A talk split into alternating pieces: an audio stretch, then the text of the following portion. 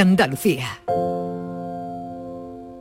Hola, muy buenas tardes. Aquí estamos. No faltamos a nuestro encuentro con la salud cada tarde aquí en Canal Sur Radio y dispuestos a mm, compartir con vosotros estos próximos minutos en este martes, sin duda en una semana pues, de lo más especial del año, naturalmente, y deseándoos lo mejor siempre y agradeciendo que estéis ahí, al otro lado del aparato de radio. Canal Sur Radio te cuida. Por tu salud. Por tu salud con Enrique Jesús Moreno. Pues hoy vamos a seguir recuperando algunos sonidos eh, que a lo largo de todo este 22 que se nos acaba, pues nos han llegado. Eh, hubo un, en fin, como siempre hay en estas cosas, es un tema recurrente, pero eh, mucha trifulca a propósito de píldoras para adelgazar, nuevos medicamentos que habían aparecido y en definitiva confusión. ¿Qué es lo que buscamos en este programa? Claridad. ¿Quién dispone de esa claridad? ¿Quién puede hacernos llegar los datos correctamente? correctamente? Pues entonces le pedimos a nuestro endocrino de referencia en el programa, el doctor Cristóbal Morales, que nos aclarara, fue en agosto, eh, todo esto durante este verano para dejar las cosas claras en torno a la información sobre píldoras para adelgazar. Eso va a ocupar la primera parte de nuestro programa. Enrique Jesús Moreno, por tu salud en Canal Sur Radio. Ya saben ustedes, sabemos todos, que el sobrepeso y la obesidad es uno de los grandes problemas de salud en nuestros días y que continuamente la investigación, continuamente las autoridades intentan, los profesionales, los especialistas intentan buscar soluciones para este problema, soluciones que en muchas ocasiones pasan por eh, determinados procedimientos y tratamientos eh, que pueden hacer posible de forma muy fiable esa pérdida de peso. Pero he aquí también que hay cierto eh, porcentaje de, fracaso. Estamos hablando sobre todo de alimentación, de ejercicio, pero hay cierto porcentaje de fracaso, un porcentaje importante. Y además, eh, pues bueno, como les digo, la ciencia avanza y hacia mediados finales de junio eh, se montó un revuelo en el ámbito científico y social importante porque se anunció que había un medicamento contra la obesidad. Se dijo incluso que era en forma de píldora o de, o de cápsula, pero sin embargo, por cierto, además, esto ni es así siquiera, aparte de que píldora para, para adelgazar suena bastante chocante y bastante poco fiable, suena más que nada a bulo. Vamos a pedir eh, a un especialista y buen amigo de este programa, el doctor Cristóbal eh, Montoro, endocrino en el Hospital Macarena, en el Hospital Vita Sevilla y portavoz de la Sociedad Española para el eh, Estudio de la Obesidad y también de la Sociedad Española de Endocrinología que nos hable de este hallazgo, de este asunto. Cristóbal, doctor Morales, muy buenas tardes. Buenas tardes, Enrique. Encantado, como siempre, de estar en tu programa. Pues muchas gracias eh, por nuestra parte también de que te avengas a compartir con nosotros estos minutos y aclarar todas estas dudas. Para empezar, me decías hace un rato que ni siquiera se trataba de una píldora, como en muchos sitios se ha publicado, ¿no? Sí, mira, lo, importante que es buscar fuentes fiables y por eso me encanta estar en, vuestro programa. No son píldoras, no son pastillas, son inyecciones semanales. Y claro, fue un revuelo el que se montó, Enrique, porque justo coincidiendo con nuestro Congreso Americano de Diabetes, que era, se celebraba en Nueva Orleans, en la revista de mayor impacto del mundo médico, New England, se publicó los resultados de tirzepatide, que es una inyección semanal en obesidad, específicamente en obesidad, con unos resultados que fueron tan prometedores pérdida de peso del 22%. Recordamos, siempre acompañado de un plan de dieta, de ejercicio, de estilo de vida. Esa pérdida de peso tan potente del 22% levantó muchísimo revuelo en el mundo científico, trasvasó el mundo científico y en redes sociales, telediarios, salió en todos lados. Fue como el trending topic de, ese mes, del mes de julio. Sí. Y entonces, eh, mm, ¿qué pasa? Que ni siquiera estamos hablando de un medicamento, pero bueno, esto estaba relacionado con la obesidad, ¿no? Con la búsqueda de determinados fármacos contra la obesidad, si no me equivoco. Contra, perdón, contra la diabetes. Exactamente, mira, primero la molécula fueron los agonistas de GLP-1, lo recordamos. Hemos dado un paso más en investigación. ensayos clínicos que me gusta a mí sacar pecho y decir que se están haciendo en Andalucía, estos ensayos clínicos, que eran coagonistas de GLP-1 HIP, mm. y de repente nos damos cuenta que este fármaco, que en principio están aprobado para la diabetes, nos damos cuenta que la gente pierde mucho peso, eh, tiene una acción muy positiva porque va directamente al hipotálamo, al cerebro, a los centros de control del apetito y de la saciedad, y conseguimos pérdida de peso del 16, del 20, del 22%, algo hasta nunca eh, alcanzado. Estamos diciendo que es casi como una, no es tanto, pero se aproxima ya a la cirugía metabólica y con un perfil de seguridad bastante bueno. Mm. Caramba, caramba. Bueno, los GLP-1, que a lo mejor de ahí viene el bulo de que estos medicamentos podían ser eh, em, orales, ¿no? Porque los GLP-1 tengo entendido que recientemente hay un, un, un, medicamento también eh, por vía oral eh, que, que, evita la inyección, ¿no? A lo mejor de ahí viene la confusión. Exactamente, ¿no? Y, la confusión también viene porque mm, en ensayo clínico, en fase precoce, sí es verdad que estamos probando esta misma molécula, pero vía oral.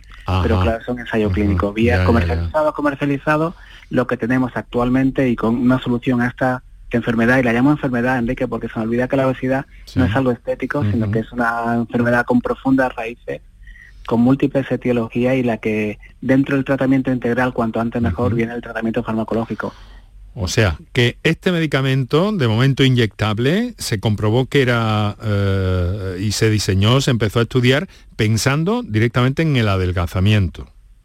Claro, una vez que teníamos los datos, tú tienes que presentar, hacer un estudio para que te aprueben el fármaco y con ese perfil de pacientes, pacientes con obesidad o con sobrepeso y, enfermedad asociada a la obesidad, los cuales no tenían diabetes, solo eran personas que viven con, obesidad. Y los resultados han sido francamente muy, muy, muy positivos. De hecho, las palabras que en el Congreso, que tuvimos la suerte de compartir, era game changer, cambio de juego, nueva era, porque era una era y es una enfermedad a la cual no hemos dado solución. Mm. Eh, y claro que la solución tiene que ser prevención, prevención, diagnóstico, pero un tratamiento muy personalizado a medida, siempre asociado a cambio de estilo de vida y se va a abrir, y realmente así lo siento, que se va a abrir una nueva era. Y ya la tenemos, en la actualidad tenemos ya fármacos de este tipo que son una vez al día, pero dentro de poco vamos a poder disponer de fármacos semanales para inyectados, no, no orales, inyectados, para ayudar a esa persona en, bajar y en mantener esa pérdida de peso que es fundamental. Bueno, algunos de estos medicamentos ya están aprobados para su uso sobre la diabetes. Hay aquí un, entrelazado, una especie de corriente alterna entre, entre los dos males, de alguna forma, ¿no? Pero ya eh, están aprobados para su uso en, en diabetes, algunos de ellos o algunos predecesores, ¿no, Cristóbal? Exactamente, siempre al principio se hace los ensayos clínicos para diabetes, por eso la aprobación primero y la historia siempre se repite y luego se busca la aprobación en obesidad. El camino siempre ha sido exitoso, tanto con el primer agonista GLP-1 diario, que, lo, que ya lo tenemos en el mercado, como el agonista GLP-1 semanal, que próximamente en Estados Unidos ya se ha comercializado. Fíjate, Enrique, con el gran problema que tienen en Estados Unidos las fábricas no tienen suficiente material, suficientemente dispositivo para fabricar, han hecho de estocaje, y el siguiente paso que será con los coagonistas. Realmente es una nueva era y bueno, y, por acompañar a ese paciente que ha hecho dieta en tantas ocasiones y que, esto mm. no es, hemos hecho mucho mm. daño pensando, haciendo un, abordaje muy simplista a la obesidad, pensando que solo era problema de dieta y ejercicio, porque la obesidad hay que recordar que nace en el ambiente materno, que tiene profundas raíces biológicas, eh, epigenéticas, psicológicas, sociales, depende de tu código postal, tiene más posibilidad de tener obesidad o no. Depende de, tantísimos factores, de por ese, ese traje a medida que hay que hacer en ese paciente con obesidad, cuanto antes mejor para evitar, porque es una enfermedad que si no la tratamos a tiempo va a desarrollar complicaciones. Claro, va a desarrollar complicaciones hasta tal punto que hay personas que por sus propios medios, sin estos medicamentos que se atisban en el horizonte, doctor, han conseguido eh, reducir peso y no solo eso, ¿no? Tú nos lo has contado y lo hemos visto aquí con experiencia incluso de pacientes que, valores como la propia diabetes, la hipertensión arterial, arterial, se han visto reducidas notablemente únicamente perdiendo peso. O sea que em, se parece mucho esto a una panacea. Sí, no, es, es una enfermedad contagiosa, es el efecto a lo contagioso porque toda la familia hay que tratarla. Y luego, pérdida del peso del 5, del 10%, es, no es perder, lo que hay que concienciar que es ganar salud. ¿Por qué? Porque gana funcionalidad gana, evita las complicaciones mecánicas de artrosis, gana eh, mucha más vida, más Se sabe que las personas con obesidad viven menos y con peor calidad de vida. Y evitamos esas complicaciones metabólicas como la diabetes, los infartos, los ictos, el síndrome obstructiva del sueño, el cáncer y complicaciones mentales. No olvidemos que las personas que viven con, obesidad tienen hasta un 70% de ansiedad, un 60% de depresión y indica que es la única enfermedad a la cual recibe bullying. Y Está sí, tan estigmatizada que desde pequeños los niños, desgraciadamente, mm, algo hay que hacer. Eh, estamos fallando y, la, y la gracia que nos da la OMS de España nos asustan, pero nos asustan para que pongamos remedio con hábitos saludables eh, e, invertir en salud desde los colegios, desde la guardería, cuanto antes mejor, para prevenir, ¿no? Como decía el programa de Ramón Sánchez Ocaña, ¿no? Más vale prevenir que curar. Sí. Claro, ese es el, paradigma en el que está la medicina en este y en tantos aspectos. De hecho, mm. hay, hay recientemente, de hace algunas varias semanas, una chica que ha puesto de moda un término, eh, creo que es gordofobia, que está en las redes sociales muy activa y llamando un poco la atención sobre esto, ¿no? Sobre esa discriminación que tú has mencionado, que me parece muy interesante destacar. Pero entonces, eh, cuéntanos una cosa, Cristóbal. Eh, eh, ¿Esto es uno ya dependiente de ese medicamento para toda la vida o cómo va esto? Mira, la idea, o sea, que lo estamos utilizando ya, ya no te habla el Cristóbal investigador, sino te habla el Cristóbal que tiene su unidad de obesidad. Eh, se utiliza para ayudar a esas personas, es un tratamiento para todo el mundo, es un tratamiento de una enfermedad, tienes que acudir a un centro médico, eh, una unidad de obesidad de excelencia, que te traten bien, porque es una medicación que te ayuda, eh, va directamente al control de la saciedad, del apetito en el cerebro y te ayuda a perder peso. Muy importante cuando hacemos la pérdida de peso, eh, nos reentrenemos, eh, nos reentrenemos es que nos demos la oportunidad de volver a hacer ejercicio, de comer saludable. Tenemos oro puro en, nuestras, en, Andalucía con nuestra dieta mediterránea y que eso me valga, si tú has perdido peso, para ya mantener esa pérdida de peso. Mantener pérdida de peso como sinónimo de, de beneficio de salud a largo plazo. Entonces la gente consigue con menos esfuerzo, consigue más beneficio. y, gente que que es un problema biológico, que es un problema de alteración hormonal, que tiene alterado la regulación del apetito y la saciedad, en ese perfil de paciente eh, va muy bien.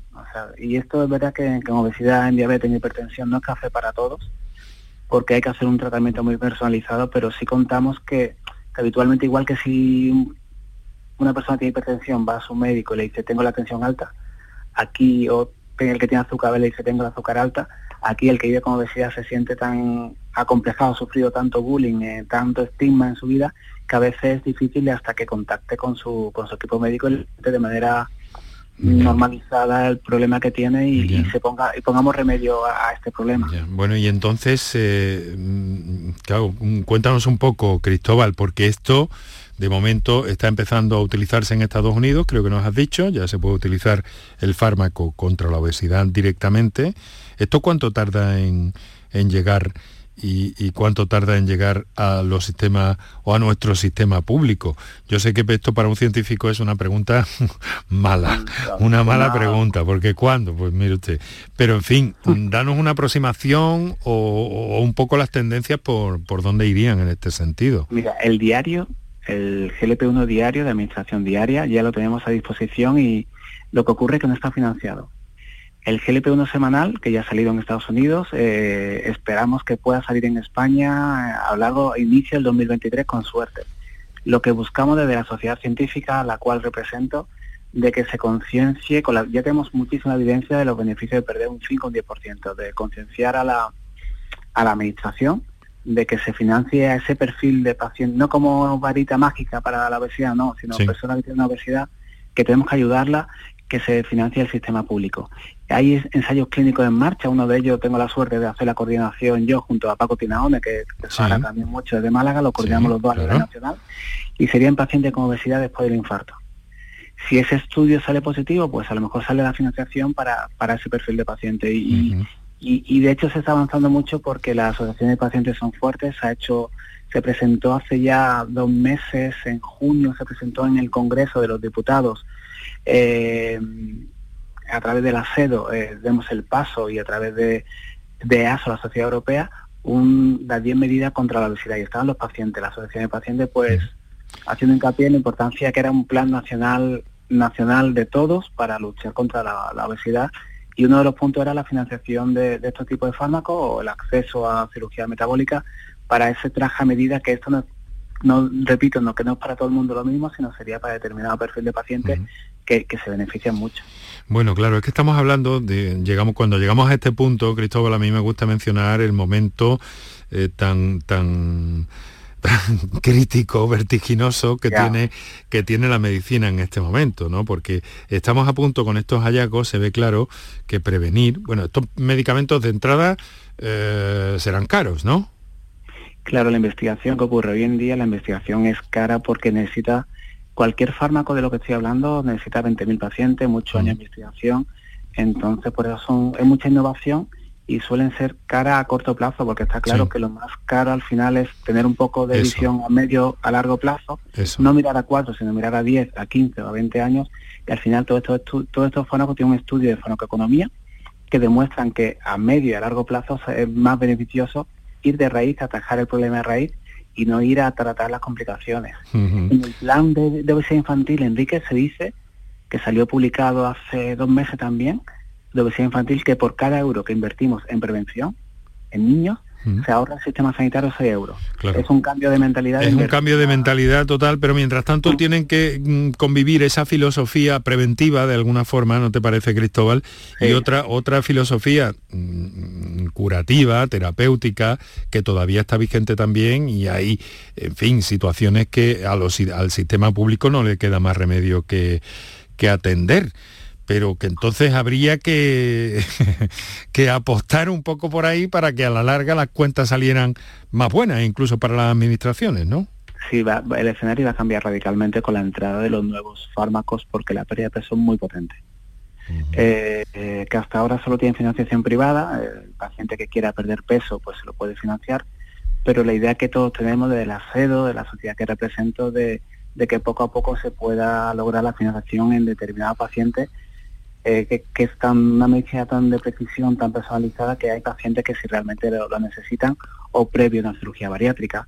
Si tú vas al quirófano con menos kilos la operación, la cirugía metabólica va a ser más favorable, disminuye el riesgo quirúrgico, o pacientes adolescentes que podemos hacer un impacto aprovechando el fármaco para cambiar estilo de vida y que siempre se mantenga sano. Yo creo que hay muchos escenarios en los cuales tenemos que ir comprendo la administración de que son hay un problema es que mm, un 20% de la población española tiene tiene obesidad no y 5 de cada 10 tienen sobrepeso. Entonces eh, estos nuevos fármacos nos van a poner mm, sobre la mesa un problema que yo creo que tenemos que tratar entre todas eh, entre todos los actores fundamentales para ver mm, cómo podemos darle solución. Recientemente además se ha llevado a cabo una investigación de la que dimos cuenta en este programa ya por el mes de abril, me parece recordar, en la que bueno, se habían abordado estas situaciones de forma muy personalizada, eh, con la vigilancia de un endocrino, con un, especialista en actividad física, con una psicóloga y con eh, un nutricionista y efectivamente eh, cuando se abordaba de esa manera, que evidentemente es costosa, pues los resultados eran espectaculares y había, como decía al principio, enfermedades que remitían, enfermedades que se venían atrás, decididamente solo con perder peso. O sea que eso debería de, extenderse y una vez extendido, las cosas se abaratan, ¿no? Es, perder el estigma, que el paciente se va en contacto con el equipo sanitario que está formado y que está motivado y que tiene empatía por el paciente y que cada persona tiene, necesita un, tratamiento diferente. Hemos hablado mucho de prevención, hablamos siempre de prevención, es lo que más nos gusta, prevención, pero también diagnóstico pasa una enfermedad que muchas veces está infradiagnosticada y, y luego también mm, hay que tratarla con el, con el, tratamiento adecuado de cada persona que va a ser de manera diferente. Para eso es la enfermedad más compleja, Enrique, mm, te lo digo como endocrino, la enfermedad más compleja a la cual nos enfrentamos eh, de la cual sabíamos muy poquito. Ahora actualmente tenemos cada vez más datos del componente biológico, epigenético, social, de, ambiente, de sueño, y hace que vamos a hacer un tratamiento muy, muy a medida. Y ese es el gran reto que tenemos en el siglo XXI, eh, que no nos pase como lo que está pasando en Estados Unidos. Y, y sí, desde la, yo me siento muy orgulloso de, pertenecer a la, cero, creo que te hicieron miembro honorífico por tu gran conocimiento y compromiso. celebramos celebramos el, el, congreso, te lo di en primicia, celebramos el congreso en Barcelona y vamos a realizar allí la primera manifestación contra la obesidad. Bien, Barcelona cuándo? por la diagonal, con pacientes, porque queremos visualizar, queremos que no sea un tabú, queremos hablar abiertamente, queremos que las personas que, que vivan con este problema, con tantas repercusiones metabólicas, mentales y mecánicas, se puedan contactar y busquemos una solución entre todos. Primera manifestación contra la obesidad en Barcelona, ¿cuándo exactamente será el Congreso pues, de la coincidiendo con nuestro Congreso de la SEDO en noviembre del 2022, eh, primicia en tu programa que queremos hacer una, una manifestación para concienciar a la sociedad concienciar a, la administración y al colectivo médico también, colectivo médico y colectivo sanitario de, y a los pacientes de que tenemos que actuar. El lema del Día Mundial de la Obesidad que era todos necesitamos actuar y en eso estamos, ¿no? En, pues me, lo, ese estigma. me lo apunto en agenda porque si hitos hay en, en, el ámbito de, de, la medicina y la salud, desde luego este social de una manifestación, la primera que se convocaría por parte del ASEDO, contra la obesidad eh, durante el desarrollo del Congreso de la Sociedad Científica en noviembre, a la que honoríficamente eh, pertenezco y agradezco eh, también la mención que ha hecho Cristóbal, pues será un, placer y además un, hito importante y un cambio en el enfoque absolutamente revolucionario, me da la impresión, doctor. Esto es nuestra presidenta Mar Malagón, que también la conoces de Córdoba, es una, un auténtico lujo tenerla, tenerla como presidenta, se le ocurre mucha idea. Y esta idea de darle visibilidad a un problema que, que ha sido tabú y que no lo hemos abordado nunca, y pues yo creo que es una, un primer paso por supuesto que no queda mucho, pero un primer paso para darle visibilidad y, para dar para actuar sobre ella. Bueno, pues ha sido muy interesante conversar contigo. Eh, otro día podemos hablar de cómo funcionan estos medicamentos, que también es curioso, porque creo que hacen como eh, simulan eh, una hormona del cuerpo, ¿no? ¿Es algo así? Es exactamente, es, una hormona intestinal que, la fabrica el cuerpo después de la ingesta, se llama GLP-1 y HIP, lo que pasa es que dura muy poquito en el cuerpo, dura dos minutos. Entonces hemos ah. conseguido por ingeniería genética eh, modificar levemente, pero es casi un 97% similar a la, humana. Y entonces esa acción de pérdida de apetito la mantenemos durante una semana del pinchazo. Mm. Doctor Cristóbal Morales, endocrino, Hospital eh, Macarena, Hospital Vita Sevilla y portavoz eh, para estos asuntos de obesidad y este caso en concreto de los nuevos medicamentos de la Sociedad Española para el Estudio de la Obesidad. Un abrazo muy fuerte, Cristóbal, hasta la vista. Un abrazo muy fuerte, descansa y nos vemos a la vuelta. Venga.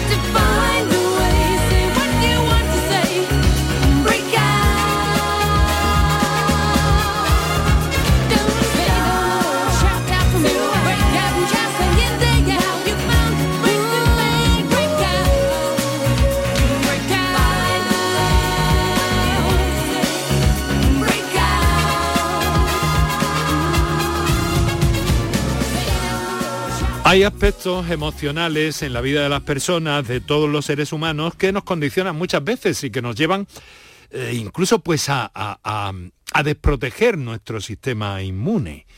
Es el caso de muchas veces cuando hay personas que, padecen pues cierto grado de, no sé cómo les diría, quizá un poco de persecución o, de insistencia de algunas personas llamadas tóxicas que eh, eh, pues bueno, alteran nuestros equilibrios. Le pedimos al psicólogo y buen amigo de este programa, Ricardo Sotillo, que nos hablara y nos aclarará cómo mandar a alguien a la mierda, que es el título del libro, y que llegue bien. Bueno, pues ahí lo tenemos. Por tu salud, escucha Canal Sur Radio. Bien, pues en esta época de vacaciones en la que estamos inmersos, nos gusta y me gusta a mí mucho aclarar vacaciones o tiempo libre, porque no todo el mundo se desplaza. Pero en fin, es un momento para reflexionar, para tomar algunas decisiones, en muchas ocasiones, sobre nuestras vidas y también para, si es necesario, mm, apartarse de algunas cosas, incluso de algunas personas, o mm, intentar incluso mm, hacer lo que, lo que deseamos, que es, en muchas ocasiones, mandar a algunas personas a la mierda. Bueno, ese es el título, cómo mandar a alguien a la mierda y que llegue bien, que nuestro querido amigo y colaborador Ricardo Sotillo ha puesto recientemente en el mercado y que nos ha parecido una idea interesante para aportarla en, este programa, en este día, al principio del mes de agosto y con la intención sobre todo de hacer reflexionar. Porque bueno, parece, y tú luego lo... Ricardo, buenas tardes. Hola, muy buenas tardes. buenas tardes. encantado, encantado de saludarte una vez más. Mira, que digo que, que, bueno, que tú al final intentas explicar que alguien ha aparecido eh, le puede haber parecido grosero, ¿no? Este título, pero sin embargo, eh, tú al final del libro eh, mm, hablas un poco de que más grosero es que alguien te coma la moral. ¿No?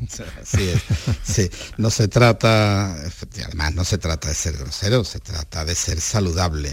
Creo que ahí aplico el estilo saludable a las relaciones interpersonales del mismo modo que uno cuando le sirven un plato que no es de su gusto, pues bueno, pues declina la invitación o cuando recibe una invitación que sabe que no le va a causar bien, la declina. Bueno, pues eso mismo es lo que propongo en este libro, con ese título que trata de llamar la atención también. Eh, bueno, luego tiene un subtítulo muy interesante y que llegue bien. ¿Cómo que llegue bien? ¿Que llegue a su destino o que llegue sin daños? ¿A qué te refieres ahí? sí, porque muchas veces cuando rompemos las relaciones o cuando no queremos mantener una relación eh, social, interpersonal con alguien, eh, no nos preocupamos de que, de que esa persona llegue bien al destino, simplemente mm. lanzamos, soltamos ahí nuestro improperio o, nuestra opinión, pero eh, no sabemos si esa persona ha recibido realmente el recado que le hemos dado, no sabemos si esa persona ha comprendido cuáles son nuestras razones, por eso digo, y que llegue bien. Empieza, después del prólogo, Ricardo, este, este libro, en la introducción, con aquella frase famosa, de Váyase usted a la mierda, de Fernando Fernán Gómez en el año 1998. Sí. Eso fue muy sonado. Sí, saltó a los medios de comunicación precisamente por la bueno, por el exabrupto y porque se quedó el, el, lector, ¿no? el seguidor de Fernando Fernán Gómez, que acudió un poco tarde a que le firmara el libro, eh, fue un poco pesado y bueno, le pilló en un mal momento al actor, a Fernando Fernán Gómez, y, claro, cuanto más le decía al otro, y yo le admiraba, pues no necesito que me admire y tal, y cuanto más trataba el otro señor de justificarse, más calentaba al actor. O sea, tú de, de alguna forma justificas esa actitud, mm, si no en la forma, al menos si en el fondo. Sí, en el fondo, precisamente lo que se trata es de, en el, libro propongo adaptar cada uno, cada, cada, uno de nosotros tiene, tiene un estilo, eso ya lo sabía, eh, por ejemplo, Cicerón en su libro de, de ¿no? En, estamos hablando de veintitantos, de veinte siglos, ¿no? En este caso, y en el caso de, Aristóteles de veintitantos siglos, ¿no? Eh, cada uno tiene su estilo, un estilo más, más suave, un estilo más sencillo, un estilo más templado o un estilo más vehemente. Eso vale para para la manera de comunicarnos con los demás, ¿no? Mm. Y, bueno, y uno tiene que adaptarlo a su estilo, uno tiene que ser auténtico siempre en todo momento. Mm. Hay, bueno, está, hemos mencionado esta anécdota que tú citas y relatas muy bien, pero el libro está salpicado de, de fin, de experiencias, de hechos históricos. Hay una anécdota eh, magnífica de Bernard Shaw que luego te pediré que me cuentes. Eh, pero lo cierto es que, eh, hombre, quizás se trata de obtener el mismo resultado, que es lo que tú mantienes en el libro básicamente, obtener el mismo resultado, incluso mejorado, sin tanta, sin tanta laraca, ¿no? Sin tanto ruido escatológico.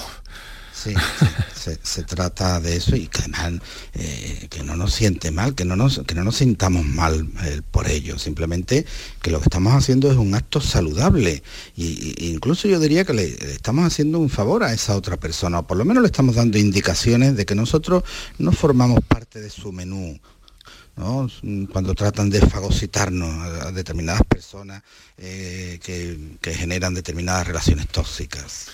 Oye, eh, ese, es el, ese es el tema, ¿no? Ese es un poco el centro. Tú hablas de personas que deberían estar en una carpeta de spam, lo mismo que están algunos correos electrónicos, lo mismo que están algunos números de, teléfono. Y además cuentas por qué se llama spam, pero bueno, eso lo dejaremos para no destripar eh, el libro, ¿no? Cuentas la anécdota de por qué a ese correo basura se le llama spam. Pero entonces tú crees que en nuestra vida, en nuestra vida también eh, puede haber, de hecho hay, personas spam. ¿Qué hacemos con ellas, Ricardo?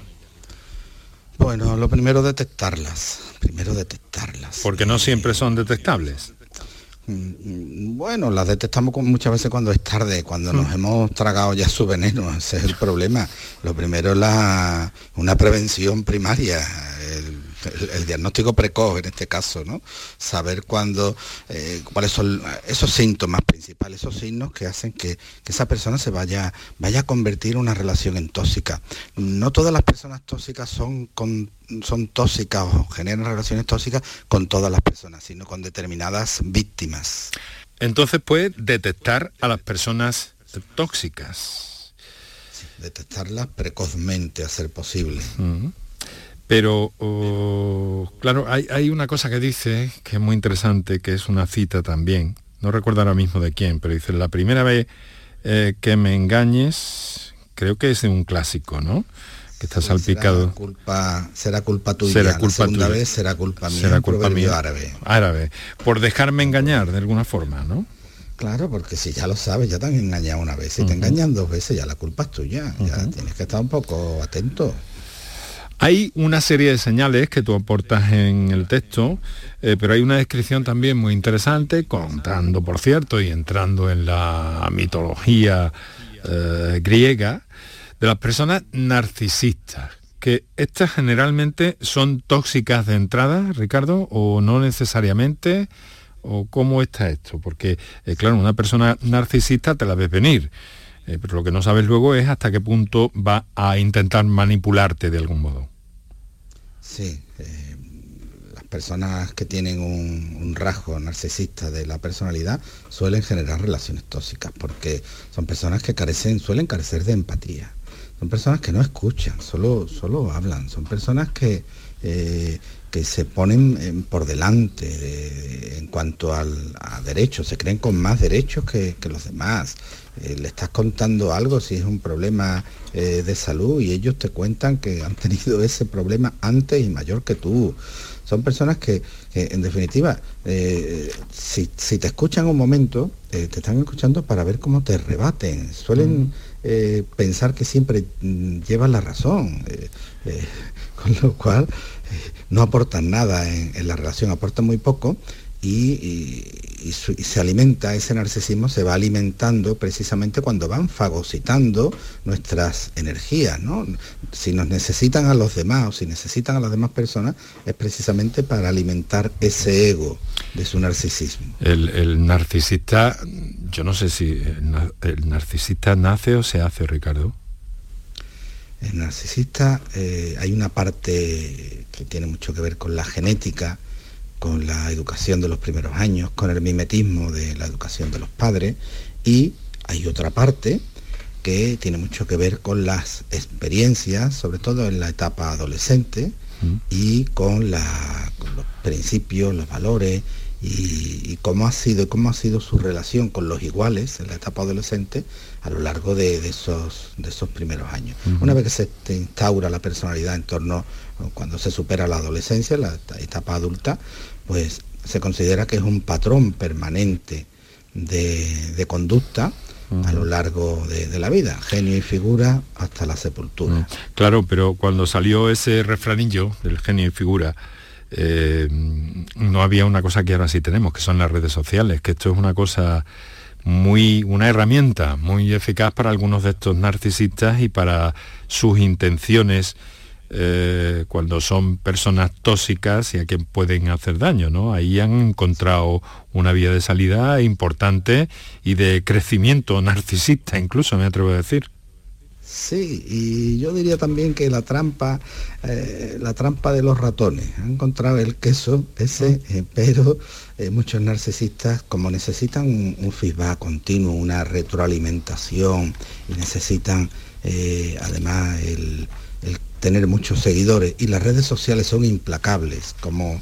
lo que lo que aporte en las redes sociales no sea de calidad o, no esté respaldado en la mayoría de los casos, no digo salvo excepciones, mm, no tienen el no tienen el digamos el, éxito o no tienen las ventajas que ellos esperan, con lo cual eh, muchos narcisistas se hunden en la frustración al no obtener los réditos que ellos esperan por las redes sociales. O sea que es un, arma de doble filo, ¿no? y que puede, complicar la vida de, este tipo de, personalidades. Eh, claro, ahí... Mm, luego está lo de...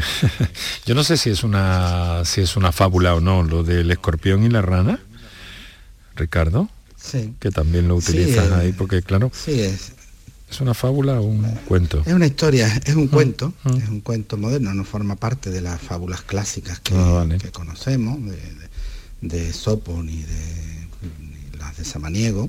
Es un cuento que circula por las redes sociales y que de alguna manera pues te, te viene a ¿Lo contamos ese? ¿Lo contamos ese? Sí, lo podemos contar, ¿no? Esa, muy brevemente, esa rana y el escorpión que se encuentran en el borde del río y tienen que cruzar, ¿no? Y el escorpión entonces le pide a la rana, oye, si tú me subieras en, tu lomo, pues podríamos cruzar el río. Y, la rana le dice, oye, pero que me vas a picar. Y dice, hombre, ¿cómo te voy a picar? Si yo te picara, morirías tú y moriríamos los dos ahogados. Y claro, y a cambio, si tú me cruzas el río, pues ya sabes que yo no te voy a picar nunca más. La rana lo pensó después de, dudarlo mucho, dice, vale, pues mira, lo voy a montar y es verdad, no me puede picar porque si me pica va a morir también conmigo. Total, que en medio del río lo subió, en medio del río el escorpión va y le pica, y la rana lo mira, ahogándose, muriéndose, lo mira le dice, oye, ¿por qué lo has hecho? Y el escorpión le responde, dice, en mi carácter es que no pude evitarlo, soy así.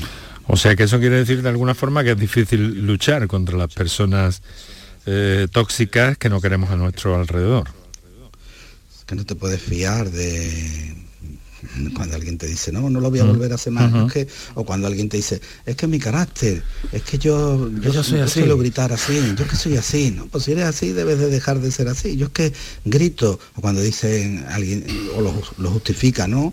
Y dice, es que tiene el carácter muy fuerte, no, no, no lo tiene fuerte, lo tiene malo sin alaracas. Bueno, citas tres estilos, algunos de ellos son más eh, finos o más elegantes, otros son un poco más bruscos, otros están llenos de humor. ¿Se puede mandar a alguien a la mierda con humor, Ricardo? Claro, se, puede mandar a alguien a la mierda con, humor, como lo ha demostrado Bernard Shaw con la esposa de con la esposa mm. de este aristócrata. Sí, pero cuando ya hay más relación, a lo mejor esa vía no es posible, ¿no? Bueno, pues se acompaña ese humor de una cierta ironía y además tratamos de no reírle las gracias a esa, a esa otra persona, con lo cual vamos extinguiendo, vamos, vamos, a, vamos extinguiendo como si fuese como los bomberos en el, fuego ¿no? de la, de la otra persona. Vamos tratando de, no alimentar la, el ego de, ni la relación tóxica de la otra persona con cierta dosis de, humor, porque eso, el humor relaja nuestra atención y nos libera en cierta, en cierta medida. ¿no? Tocas también un poco por encima, pero bueno, hay muchos tratados sobre ello, el tema del lenguaje, ¿no? De cómo el lenguaje, lo que decimos, cómo lo decimos, influye también en nuestra pues en nuestro propio bienestar no esa es la teoría más eh, a mí me parece mm, mágica no eh, esto y, que el lenguaje además repercute sobre nuestra forma de, estar de sentir y de equilibrarnos me parece un hallazgo que, debería enseñarse en las escuelas. Ricardo tú que eres pedagogo también el habla guía nuestra conducta, sino que se lo digan a los entrenadores de fútbol. Claro, pero, pero, pero esto no se universaliza del todo, ¿no? No, no está muy asentado en nuestra sociedad, ¿no? No, se, da, se está dando eh, a partir de, la última década de lo, del siglo pasado para acá en, en las empresas, con los asesores, los consultores de, empresas, en el, en el instaurar un, lenguaje eh, en la empresa que haga que sea un elemento de cohesión, de sentido de pertenencia, de motivación interna de los propios empleados. Los entrenadores de fútbol lo, saben. Eh, la diferencia entre eh, un equipo que hace un papel bueno en un partido o no está en aquellas palabras que, el entrenador le da en el vestuario a, los jugadores. Mira, te, voy a decir muy brevemente, recuerdo eh, estaba viendo un partido, no sé si era la Olimpiada o un Mundial de Carolina Marín, eh, la campeona nuestra de, de badminton, y iba perdiendo con una asiática, iba perdiendo, y creo que iba perdiendo, la asiática iba ganando 14-8, creo que era total. Entonces el entrenador pidió tiempo, pidió tiempo y estuvo hablando con ella. No cerró el micrófono, no se dio cuenta y dejó el micrófono abierto. Y se escuchó perfectamente. Eh, eh, mira, Carolina, eh, acuérdate de cuando viniste aquí al Centro de Alto Rendimiento y eras una, niña de 14 años que venía de Huelva y mm. mira dónde, estás ahora. Mm. Eh, de alguna manera, ¿qué, le dijo el entrenador? Bueno, hay que decir que Carolina ganó ese mundial, se, hizo con, la, con el partido, lo superó. Se vino arriba. se vino arriba. ¿Por qué? Porque el entrenador le hizo ver sus logros, le hizo ver sus logros, no lo que estaba perdiendo en ese momento, que estaba desmotivado, sino le hizo ver cómo había llegado desde los 14 años, cuando llegó y se preparó, hasta donde, hasta donde se encontraba ahora. Por eso la importancia del lenguaje, el lenguaje eh, guía nuestra conducta. ¿Eh? Ricardo, mm.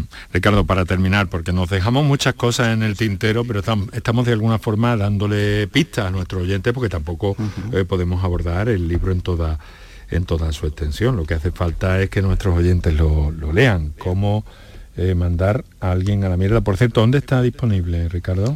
En Amazon. Ah, en Amazon, estupendo. Estupendo. Ricardo Sotillo, ¿cómo mandar a alguien a la mierda? Son 150, 170, 166 páginas que se leen muy bien, que están llenas de anécdotas y de partes eh, bien serias, pero bien útiles de casi casi me atrevo a decir que estudiar para aplicarnos el cuento, ¿no? Eh, sobre todo cuando tocas el capítulo de, la, de las distorsiones cognitivas que es muy importante para prepararse para definitivamente mandar a alguien a la mierda de algún modo.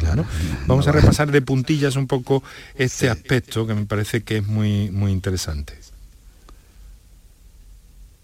¿Te parece, Ricardo? Sí, sí, perfecto. Mm. Eh, ese capítulo lo titulo como Míratelo. ¿eh? Esto te lo tienes que mirar tú. Esto ya no mm. se trata de que mandes a los demás, sino que te lo mires tú para adentro un poquito mm, y mires cuáles son muchas veces las creencias erróneas que tenemos y esos errores cognitivos, esos sesgos cognitivos que tenemos con nosotros mismos y que tenemos que poner un poquito de, orden pues para ver la cosa desde una perspectiva más, natural, más auténtica, ¿no? Y no, no dar por hecho ciertas cosas que damos por hecho y que nos impiden una vida un poquito de más calidad, ¿no?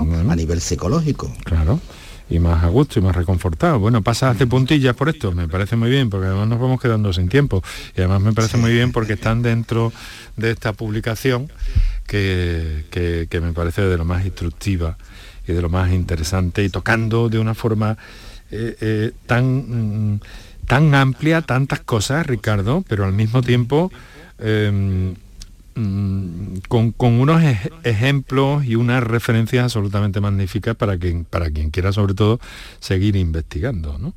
Sobre todo esto de ponerse a uno un poco en forma, ya que nos ponemos en forma en los gyms, también deberíamos ponernos en forma eh, a nivel de pensamiento y de análisis y de ver cosas como esto. Ayuda mucho este texto, cómo mandar a alguien a la mierda y que llegue bien, que básicamente intenta eh, pues potenciarnos para poder eliminar de nuestras vidas aquello que no aquello que no nos hace bien y que muchas veces no sabemos que no nos está haciendo bien. Pues bueno, muchas gracias Ricardo. El verano bien, ¿no? El verano bien, magnífico y bueno, vamos, no nos quejamos. Bueno, pues un fuerte abrazo. Volvemos a, volvemos a encontrarnos a final de agosto, si te parece. Y vamos a ver ahí algunas cosillas interesantes. ¿Vale? Un abrazo, un abrazo. Un fuerte abrazo, Ricardo Sotillo, psicólogo, pedagogo y autor de este texto que hemos repasado hoy. Por tu salud. Bienestar. Bien, pues en este día y antes de que terminemos el programa, queremos seguir hablándote de la leche A2, que es un producto de Cobap. Que, ya te hemos presentado y que te recuerdo que, es un, producto que recupera las propiedades de la leche primitiva gracias a la presencia de la proteína beta-caseína A2 y de ahí el nombre de o la denominación de la leche, leche A2. Para saber más, hoy contamos con la colaboración de Diego Ruiz, que es veterinario y responsable de innovación en producción ganadera de COVAP. Diego, muy buenas tardes. Muy buenas tardes, Enrique, ¿qué tal? Mira, por refrescarles un poco la memoria a nuestros oyentes, ¿no? ¿Qué es esta proteína y, por qué está presente eh, solo en algunas vacas? Sí, eh, la beta-caseína es la proteína típica de la leche. Representa el 80% de las proteínas de la leche. En realidad, la A2 es la proteína original que estaba presente en la leche de todos los animales mamíferos y es la que mayormente está en la, leche de cabra, en la leche de oveja y sobre todo en las razas de vacas lecheras, de las vacas de carne no seleccionadas para leche. Sin embargo, cuando se empezó a seleccionar las vacas lecheras, hubo una modificación de esta proteína y la gran mayoría de los animales, sobre todo la de la típica vaca de leche que todos conocemos de mancha blanca y negra, la Holstein, desarrollaron otra variedad de, beta-caseína que se llama A1. Y en un poco tiempo esta A1 se convirtió en la más predominante de, la raza. Por eso hoy la mayoría de las vacas lecheras de todo el mundo tienen un porcentaje bastante elevado de A1, una proporción alta de A1 a 2, que mezclan las dos proteínas de la leche, y aproximadamente solo un 30% de las vacas producen esta leche A2 A2, que es la que estamos comercializando. O sea que esto que nos dice significa que la leche A2 de Cobam no es que contenga un aditivo con esta proteína, sino que ya la vaca la tiene, la posee en su organismo en la leche que da, en definitiva. Exactamente, la leche A2 no se hace, la fabrican las vacas. Simplemente lo que hemos hecho es seleccionar la vaca que genéticamente solo tienen el gen A2 para producir esa proteína. Toda proteína se sintetiza por un gen. En cada, cada individuo tiene dos, dos genes, dos copias de cada gen que viene de su padre y de su madre.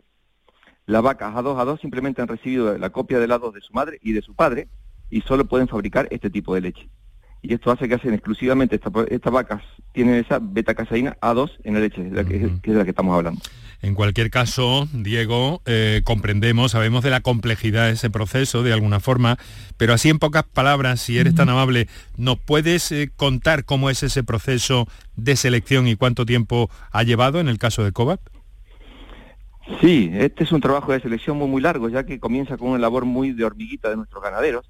Es un, un trabajo que une tanto la industria como la ganadería, porque empieza de los ganaderos que comienzan a seleccionar los sementales que van a ir al rebaño buscando animales a 2 a 2 exclusivamente. De esta forma van aumentando el número de genes a 2 que hay en su ganadería.